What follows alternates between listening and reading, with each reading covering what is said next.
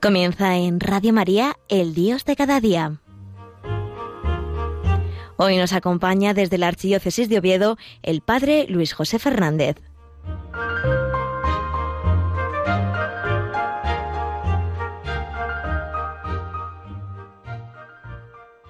Buenos días, queridos amigos, queridos oyentes de Radio María. Otro día más, con la gracia del Señor, estamos aquí, en Pola de la Viana, en este rinconcito de nuestra Asturias patria querida, lugar desde donde se emite este programa del Dios de cada día de Radio María, hoy, que es día 13, que la Iglesia nos recuerda pues, a San Hipólito Papa y también nos recuerda, vamos recordando estos días poco a poco, el martirio de unos chicos, el martirio de unos seminaristas que en Barbastro dieron su vida por amor a Dios, unos claritianos, que en Barbastro dieron su vida por amor a la Iglesia y a su congregación. Pues hoy estamos aquí para recordarlos a ellos y para recordar que dieron su vida por María, por la Inmaculada. Y en el día de hoy me gustaría que pusiéramos nuestra mirada, que pusiéramos nuestro corazón en la Virgen María, en la Inmaculada, en la fiesta que estamos celebrando, o que vamos a celebrar, mejor dicho, en los próximos días, a la que nos estamos preparando con esta novena, que es la fiesta de la Asunción de la Virgen María, su dies natalis, el día en que recordamos pues, que ella subió en cuerpo y alma a los cielos, su Pascua, su paso de este mundo a la eternidad. Y lo hacemos pues de una manera muy bonita, como la Iglesia celebra siempre sus celebraciones, poniendo a María en el centro, a María la Madre de Jesús, y con María llegando hasta lo más profundo del corazón de Dios, hasta esa intimidad del corazón de Jesús que se abrió por nosotros en la cruz. Vamos a comenzar hoy mirando un poco la liturgia de estos días, porque muchas, de muchas personas estos días están de vacaciones, están en agosto, están de puentes, están de un lado para otro. Pero nosotros queremos que estos días sean los días de María, Queremos ofrecerle a la Virgen María todos estos días para centrarnos en ella, para mirar y poder así llegar a donde ella está, llegar a donde ella está, que es el cielo. Fijaos, hay una triple celebración, podríamos decirlo así, en la fiesta que vamos a celebrar de la Asunción.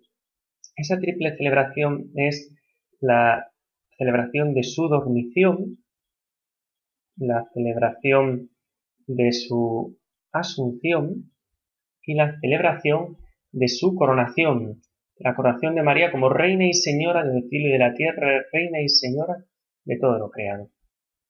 Pues fijaos, la Virgen María, ella no tuvo pecado, es inmaculada.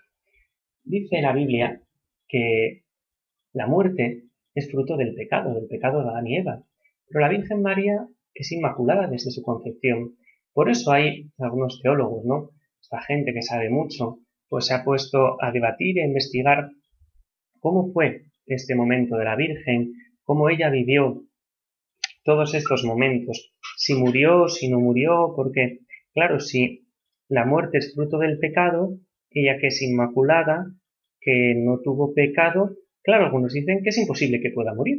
Pero claro, como decimos, y entonces Jesús murió en aquel primer Viernes Santo de la historia. Claro que, Jesús murió. Pero entonces decimos, ¿qué es que Jesús tuvo pecado? No, Jesús no tuvo pecado. Jesús es Dios, no puede pecar Jesús. Y tuvo siempre, pues queriendo hacer la voluntad del Padre. Entonces, ¿cómo es esto? Dios, Jesucristo, murió a causa de nuestro pecado. Por nuestros pecados y así nos dio la salvación.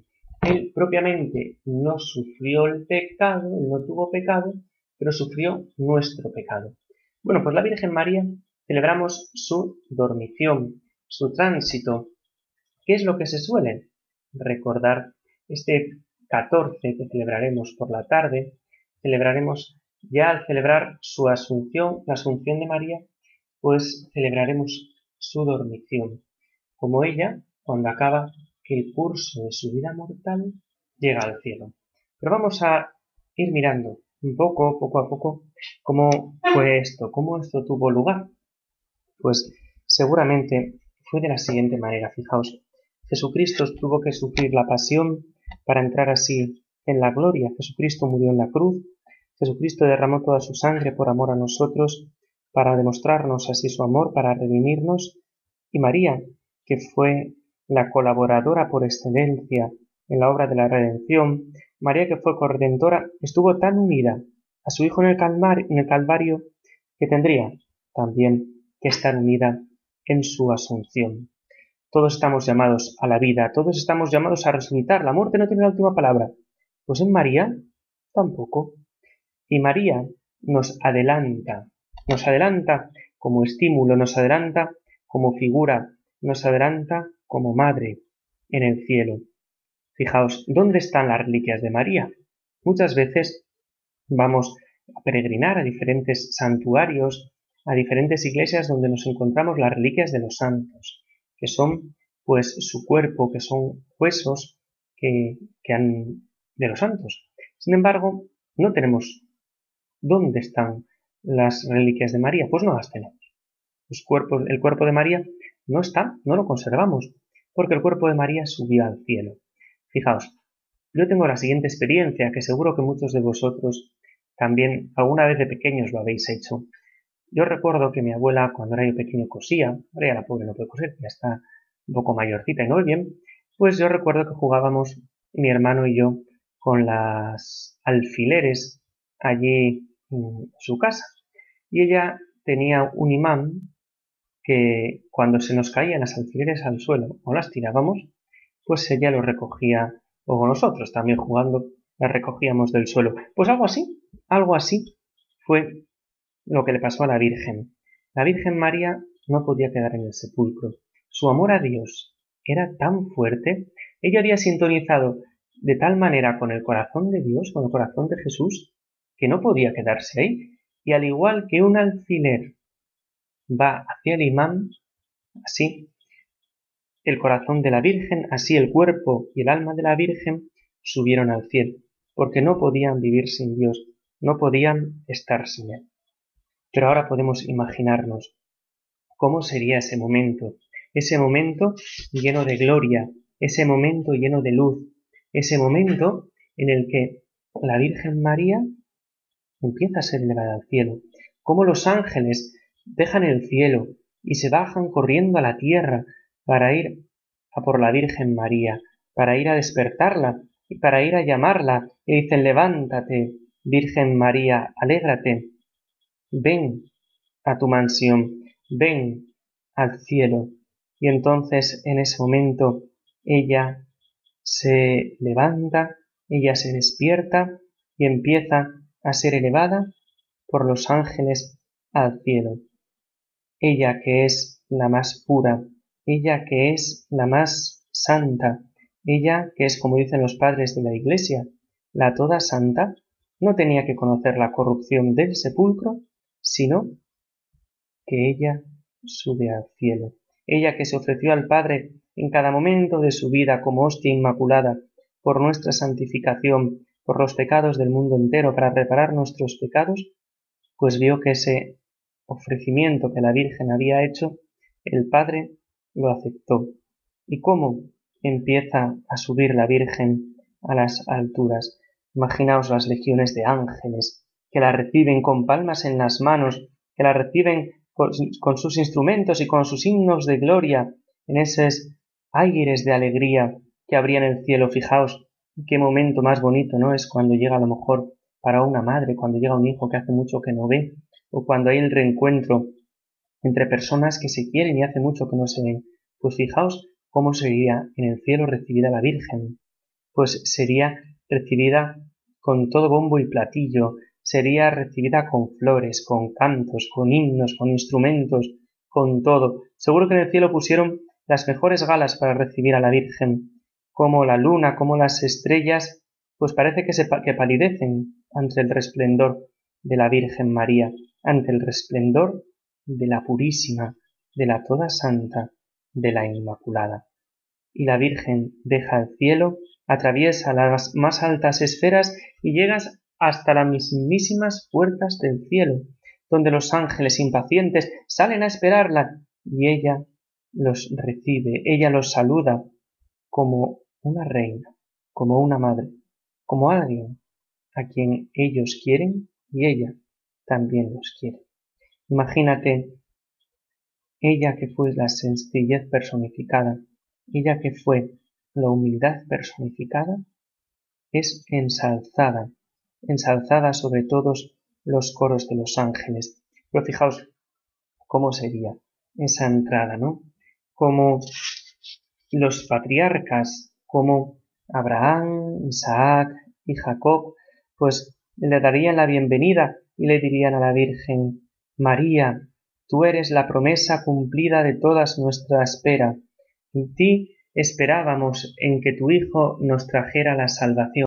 Como los mártires la saludarían a ella como capitana, que fue la que a ellos les estimuló cuando estaban sufriendo lo que ella sufriría al pie de la cruz, ella que dio ejemplo de sufrimiento y de martirio, los profetas que la reconocieron como la mujer más prodigiosa que anunciaron, los ángeles, todas las jerarquías, los querubines y serafines que lo reconocen, la reconocen como reina y señora, como Gabriel anunciaría la entrada de la Virgen, él que anunció si quería ser la Madre de Dios, cómo llegarían a la presencia de la Virgen Adán y Eva la bendecirían, ellos que fueron causa de pecado, por Evas nos cerraron las puertas del paraíso, pero por María Virgen se han vuelto a abrir a todos, como dice una de las antífonas del oficio. Ella, cómo saludaría a su prima Isabel con más alegría que aquel día del Magnificat, que aquel día de la visitación, cuando fue a ponerse a su disposición para poderla ayudar en el momento del parto de Juan. Cómo la saludarían sus queridos padres, Joaquín y Ana, ese abrazo tan precioso que dan los padres, pero de una manera muy especial, cómo la saludaría su castísimo esposo, el glorioso patriarca San José, después de tanto tiempo sin verse, qué abrazo se darían y cómo él le diría bienvenida, pero no sólo en alma, sino también en cuerpo. Y entonces María diría otra vez, como dijo aquel día en Ain Karem, a su prima Isabel, como recordaremos el próximo día quince en, la, en el Evangelio. Proclama mi alma la grandeza del Señor, se alegra mi espíritu en Dios mi Salvador, porque ha mirado la humillación de su esclava. Desde ahora todas las generaciones me llamarán bienaventurada. Pues así es, María. Todos te amamos bienaventurada, todos te felicitamos, todos te decimos gracias, Madre, por subir al cielo, gracias por estar allí, porque desde allí nos ayudas, proteges y guías. Pero fijaos, ¿cómo sería? ¿Cómo sería ese reencuentro entre Jesucristo y María? Esos dos corazones que tan bien habían estado unidos durante su vida mortal, ¿cómo se unirían en ese momento? En ese momento en que Jesucristo le dice, pasa, madre, pasa al cielo, pasa a disfrutar de estas alegrías, y él, en ese momento, como recordaremos el próximo día 21, le ciñe la corona. Ella es coronada en el cielo, porque ella se humilló, Dios la ensalzó. Y Dios le dio todo poder, todo honor y toda gloria, y le dio la llave del cofre de todas las gracias, porque todas las gracias las tiene Jesucristo, pero ella, es medianera de todas las gracias, ella es la que tiene la llave que Dios le ha dado para derramarlas sobre el mundo, como tan bellamente representa esa imagen de la Virgen de la medalla milagrosa, que tiene en sus manos, le salen de sus manos unos rayos que son las gracias, los favores, las necesidades de sus devotos y que acuden a ella y ella desde el cielo les ayuda, ella desde el cielo les protege, ella desde el cielo les guía. Vamos a escuchar ahora una canción del grupo de peregrinos. Acuérdate, Madre, que nos ayude a vivir en estos días, que nos ayude a rezar, que se acuerde de nosotros, que somos sus hijos pequeños, que buscamos un lugar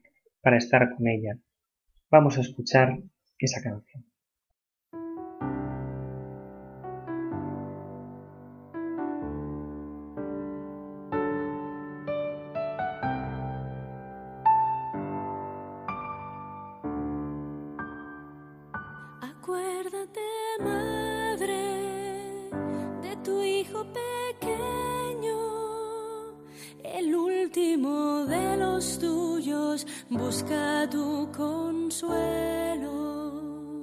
Quise volar alto y estoy en el suelo. Enséñame a volar, madre, quiero ir hasta el cielo.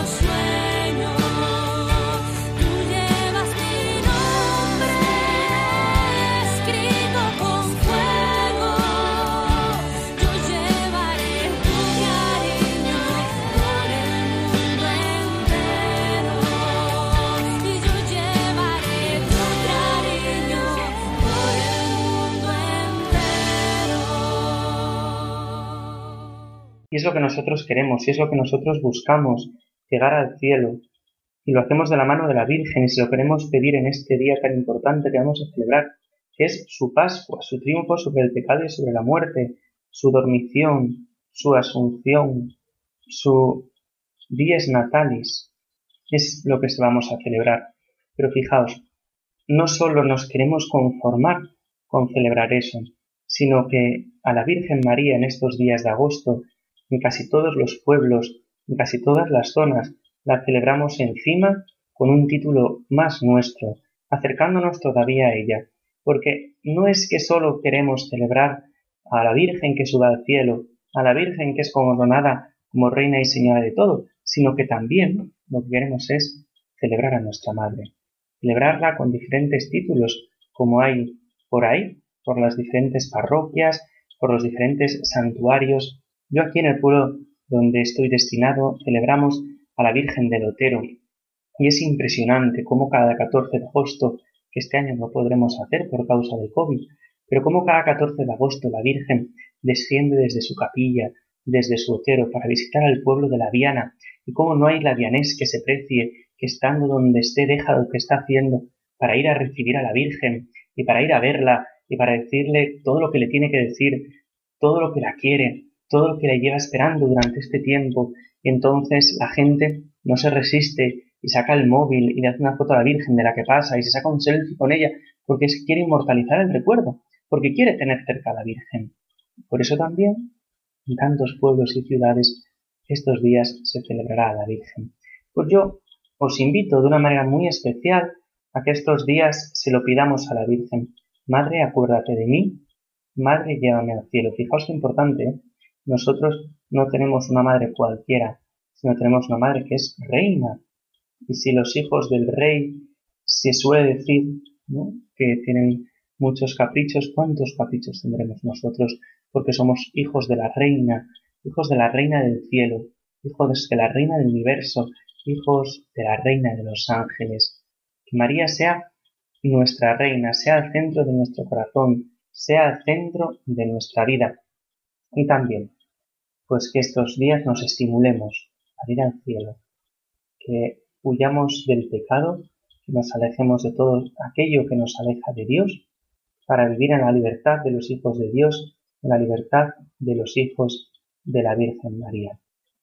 Espero que esta pequeña reflexión que he hecho os ayude para vivir mejor estos días. Que todo esto sea pues para mayor gloria de Dios, bien de María Inmaculada, bien de la Iglesia y salvación de nuestras almas. La bendición de Dios Todopoderoso, Padre, Hijo y Espíritu Santo, descienda sobre vosotros y os acompañe siempre. Amén. Sagrado Corazón de Jesús, en vos confío, dulce e inmaculado Corazón de María, sed la salvación del alma mía. Hasta el mes que viene, si Dios quiere.